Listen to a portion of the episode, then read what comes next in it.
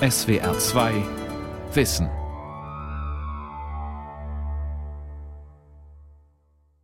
Wenn man so eine Schlüsselkompetenz nicht beherrscht, wie das Lesen und Schreiben ist in unserer Gesellschaft, und man überall immer wieder vor Augen gehalten bekommt, sich selbst vor Augen hält, dass man an vielen nicht teilhaben kann, dann äh, macht das ganz viel mit einem.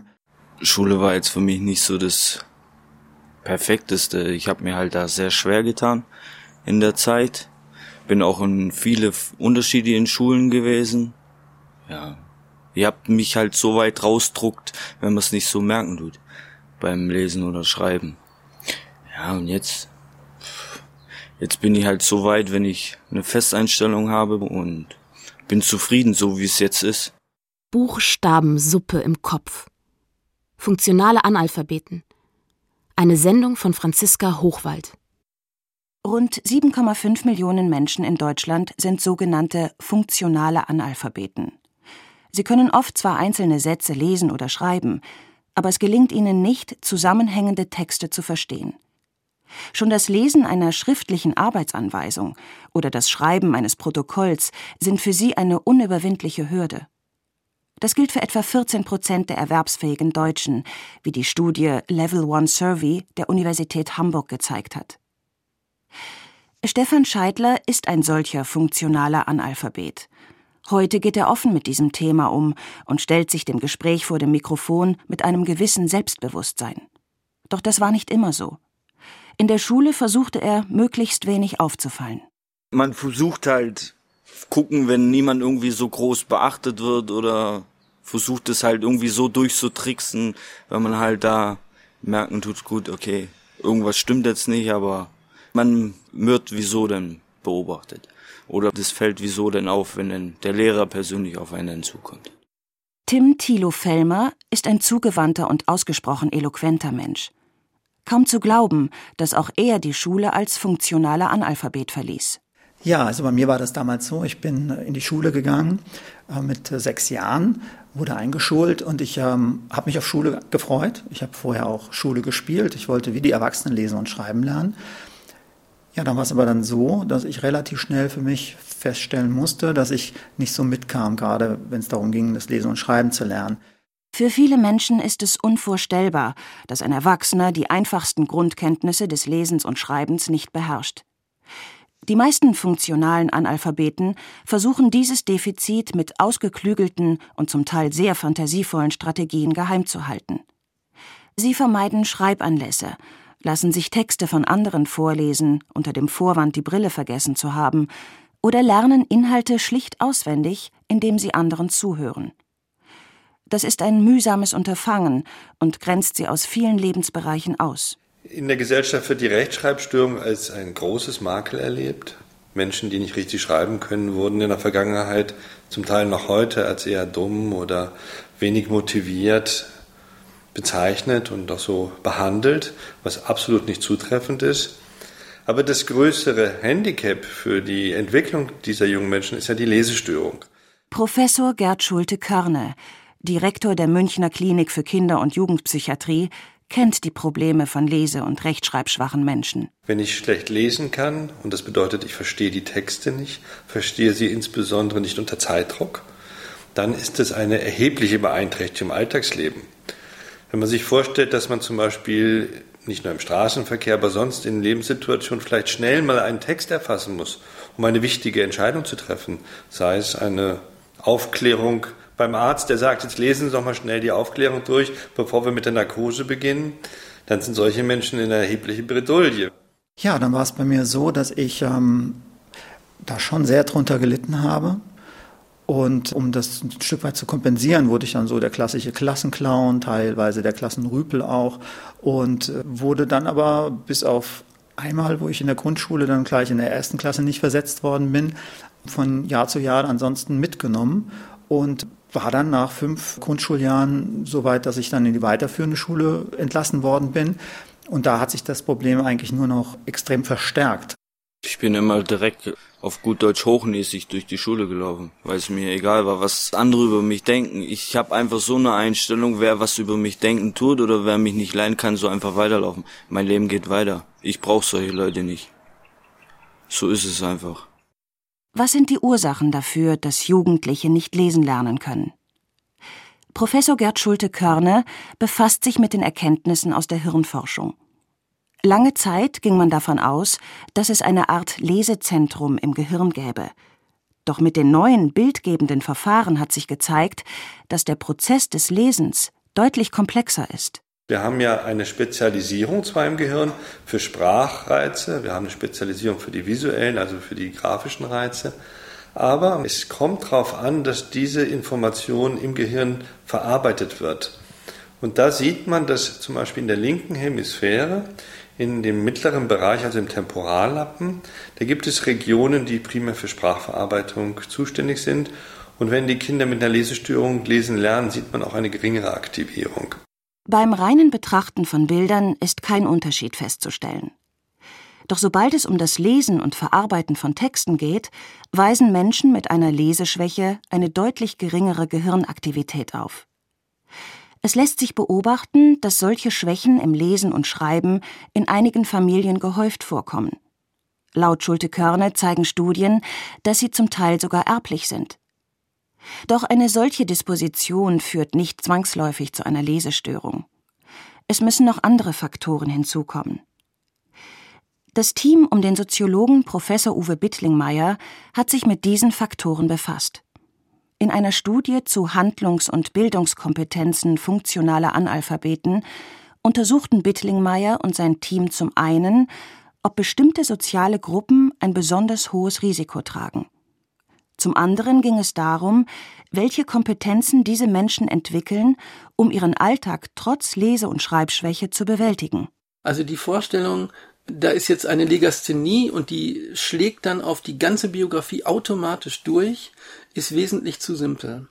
Also es ist ein Riesenunterschied eben, ob Sie Legasthenie haben und Lehrerkind sind, dann haben Sie eine gute Chance, dass Ihr Kind Abitur kriegt oder ob sie dieselbe Leserechtschreibschwäche haben und aber in einem bildungsfernen Haushalt groß werden, dann heißt es einfach, sie sind dumm.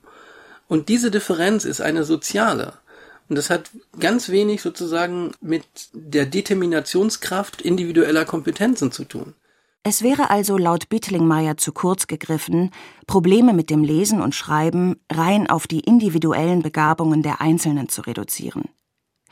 Das soziale Umfeld bestimmt zu einem sehr großen Teil, ob auch außerhalb der Schule Leseanlässe geschaffen werden, welchen Stellenwert Schriftsprache im Alltag hat und vor allem, ob Schwierigkeiten mit dem Lesen und Schreiben kompensiert und therapiert werden oder nicht.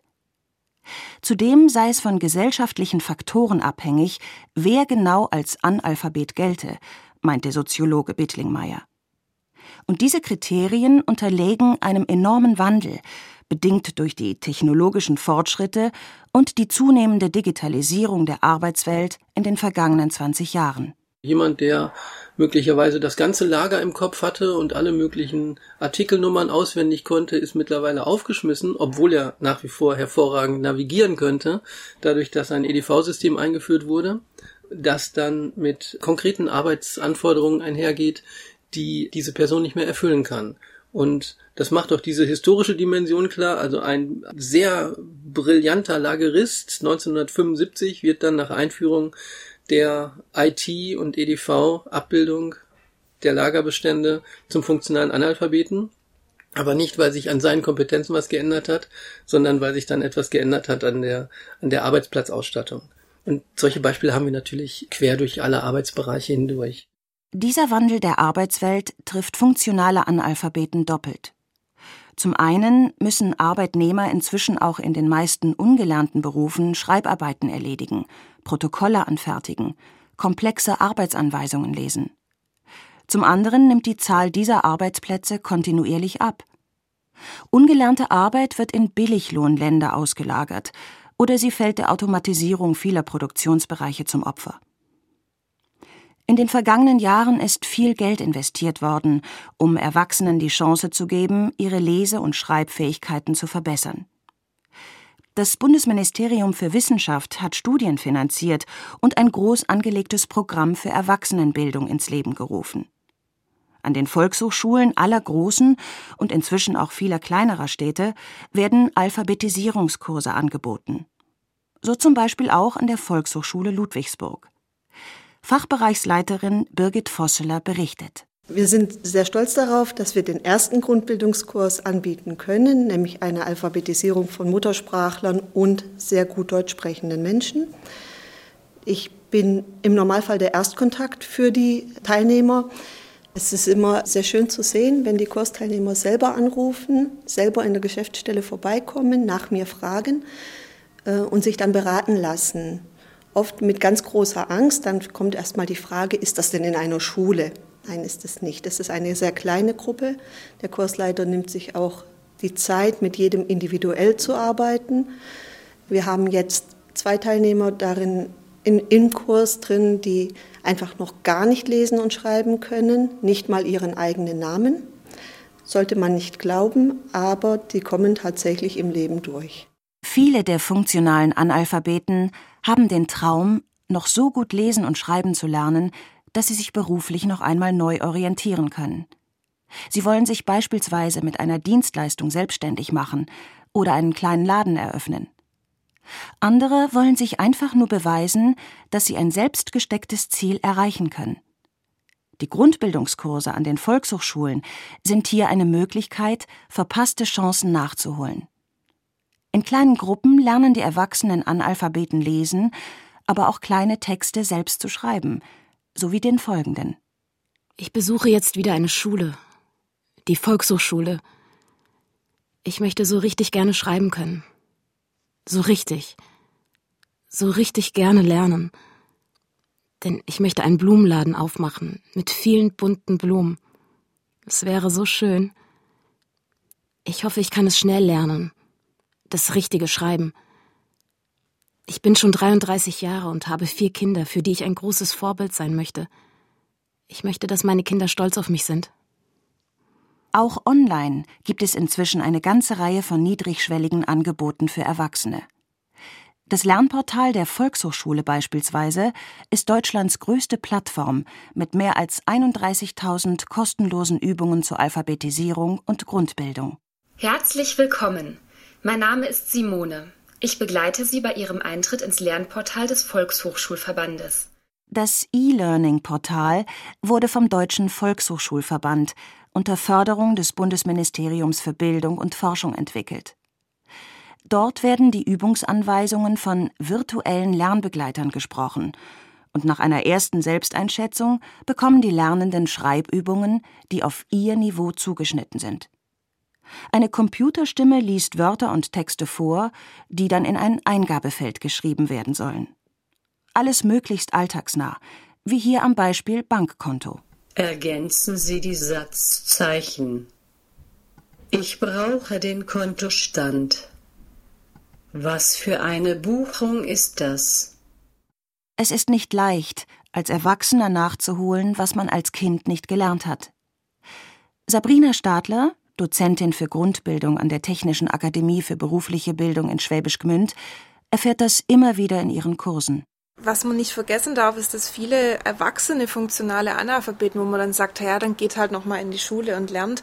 Ein Kind, ein Grundschulkind lernt Vollzeit in der Schule. Das macht nichts anderes, fünf Tage in der Woche lang als Lesen und Schreiben zu lernen in der Grundschule. Das lernt noch ganz anders als ein Erwachsener.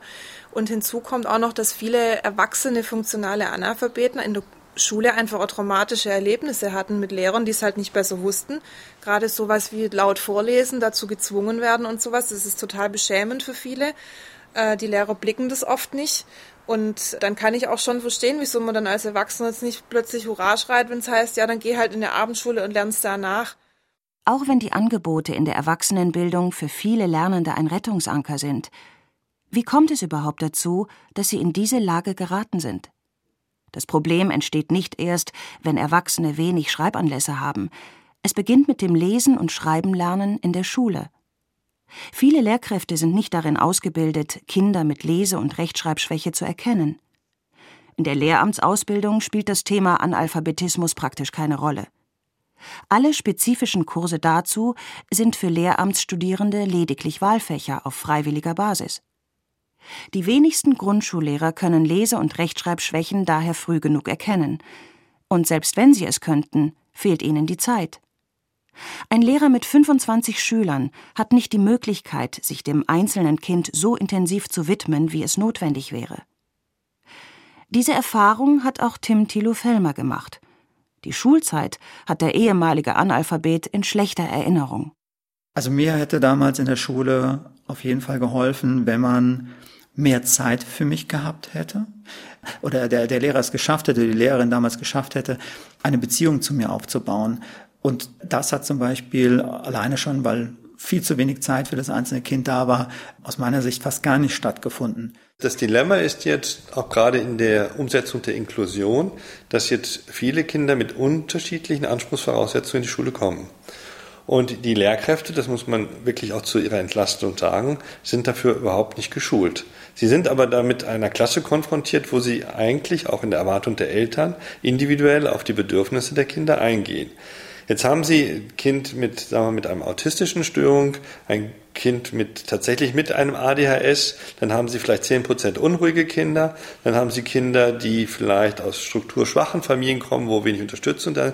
Sie haben also eine recht heterogene Klasse.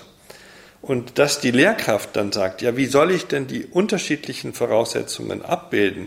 Wie soll ich denn Kleingruppen da bilden? Wenn ich nicht eine zusätzliche Lehrkraft bekomme oder andere Unterstützung, ist absolut nachvollziehbar. Es ist wie ein Experimentierfeld zurzeit.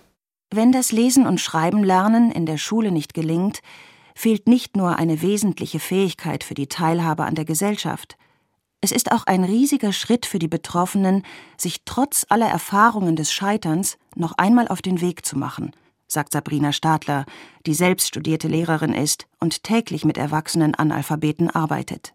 Als allererstes muss mal die Erkenntnis kommen, dass jemand, der traumatische Erlebnisse in der Kindheit mit egal welchem Thema hat, dass der als Erwachsener nicht einfach von sich aus irgendwo hinrennen wird und sagt, ich will das jetzt. Das sind vielleicht ein paar wenige Ausnahmen. Als Stefan Scheidler den ersten Grundbildungskurs bei Sabrina Stadler besuchte, war er anfangs reserviert bis misstrauisch.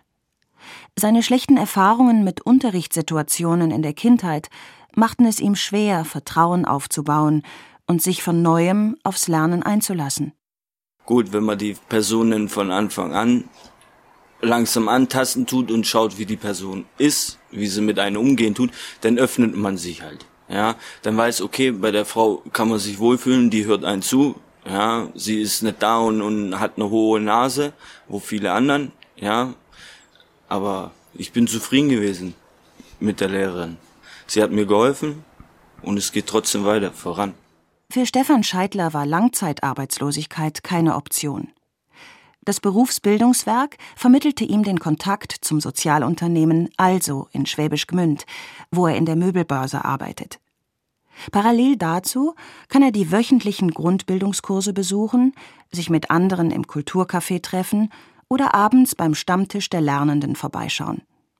Die Angebote der Erwachsenenbildung sind sehr bedeutsam, weil sie allen eine zweite Chance geben. Die Erfahrungen mit diesen Grundbildungskursen zeigen, dass sich für viele ganz neue Lebensperspektiven eröffnen, über die sie dann auch in ihren Übungstexten schreiben. Am 29. April habe ich meinen Führerschein geschafft. Ich war zum ersten Mal stolz auf mich. Im Mai habe ich dann einen Ausbildungsplatz gefunden. Als Näherin im Damenschneiderhandwerk. Das war auch ein gutes Gefühl. Es war nicht mein Traumberuf, aber ich musste den Beruf wählen. Dann habe ich gemerkt, dass mir dieser Beruf Spaß macht. Ich fühle mich jetzt glücklich. Ich habe gelernt, nicht wie andere sein zu wollen. In Baden-Württemberg sind die Volkshochschulkurse kostenpflichtig. Ein Kurs kostet zwischen 100 und 200 Euro, ein Betrag, der es für viele Analphabeten unmöglich macht, sie zu besuchen. Maßnahmen zur Alphabetisierung werden in Baden-Württemberg vor allem im Zusammenhang mit der betrieblichen Aus- und Weiterbildung gefördert. Offensichtlich steht dahinter die Idee, dass verbesserte Bildung vor allem für den Wirtschaftssektor Bedeutung hat.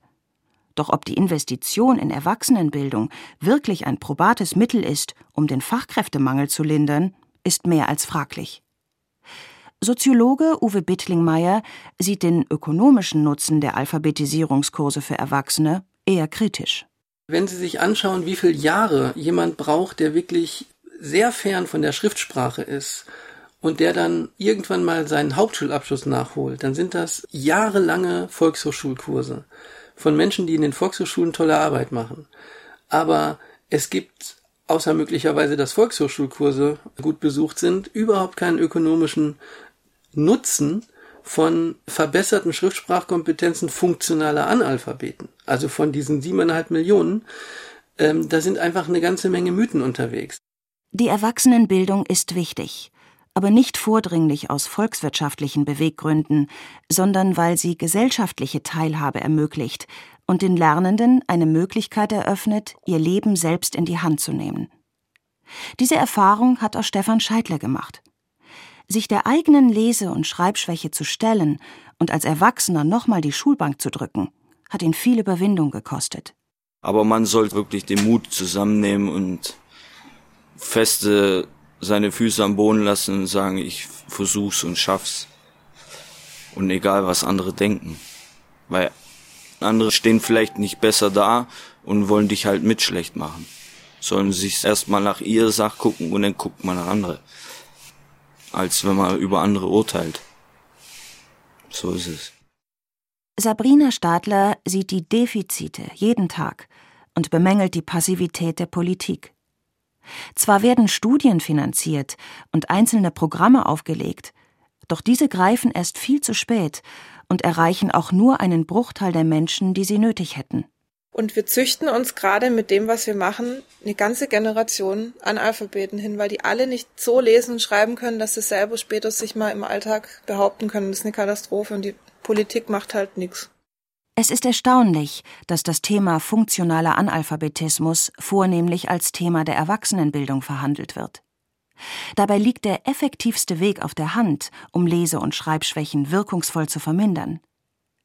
Wirklich nachhaltig wäre eine intensive Förderung aller Kinder, eine Begleitung ihres Lernens in kleinen Gruppen und speziell geschulte Lehrer, die sich mit den methodischen und psychologischen Besonderheiten von lese-rechtschreibschwachen Kindern auskennen.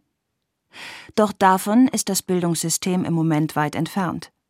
Weder gibt es geschulte Therapeuten an den Schulen noch Unterstützung für die Lehrkräfte, zum Beispiel eine speziell geschulte Hilfskraft für jede Grundschulklasse.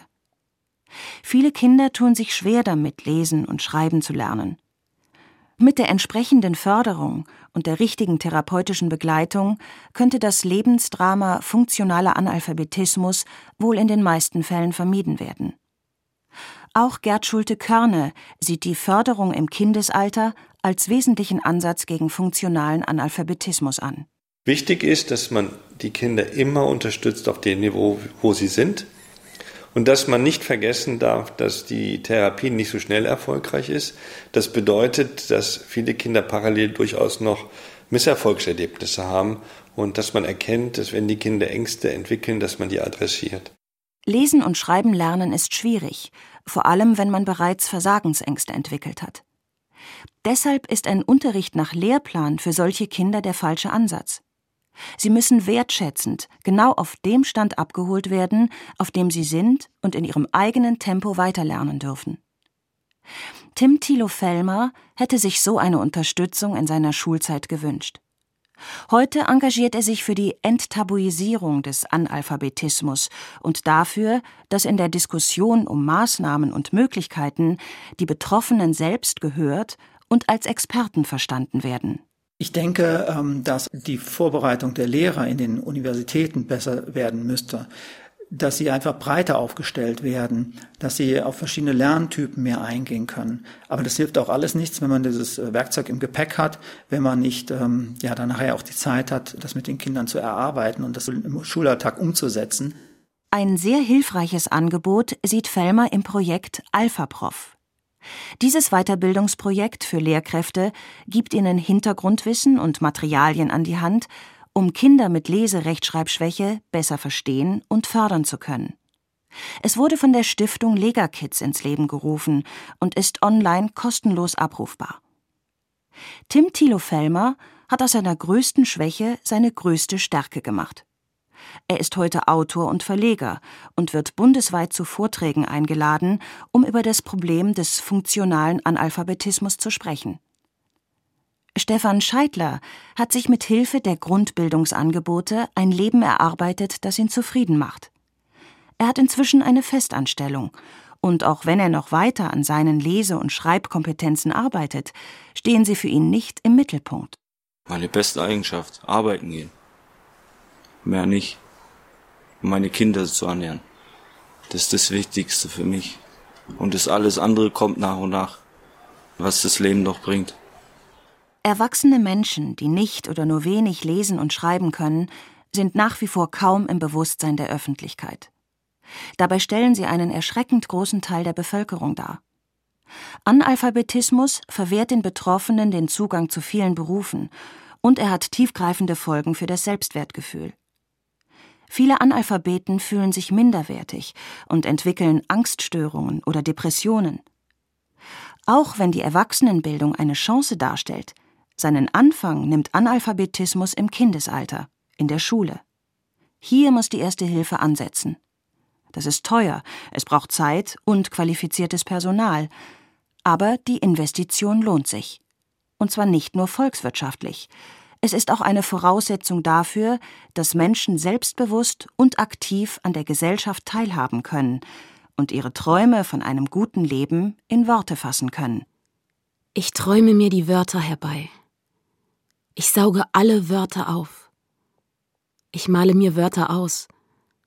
Ich mache mich auf dem Weg. Ich pflanze die Wörter tief in meinen Kopf hinein und dünge sie gut, damit sie viele Früchte tragen.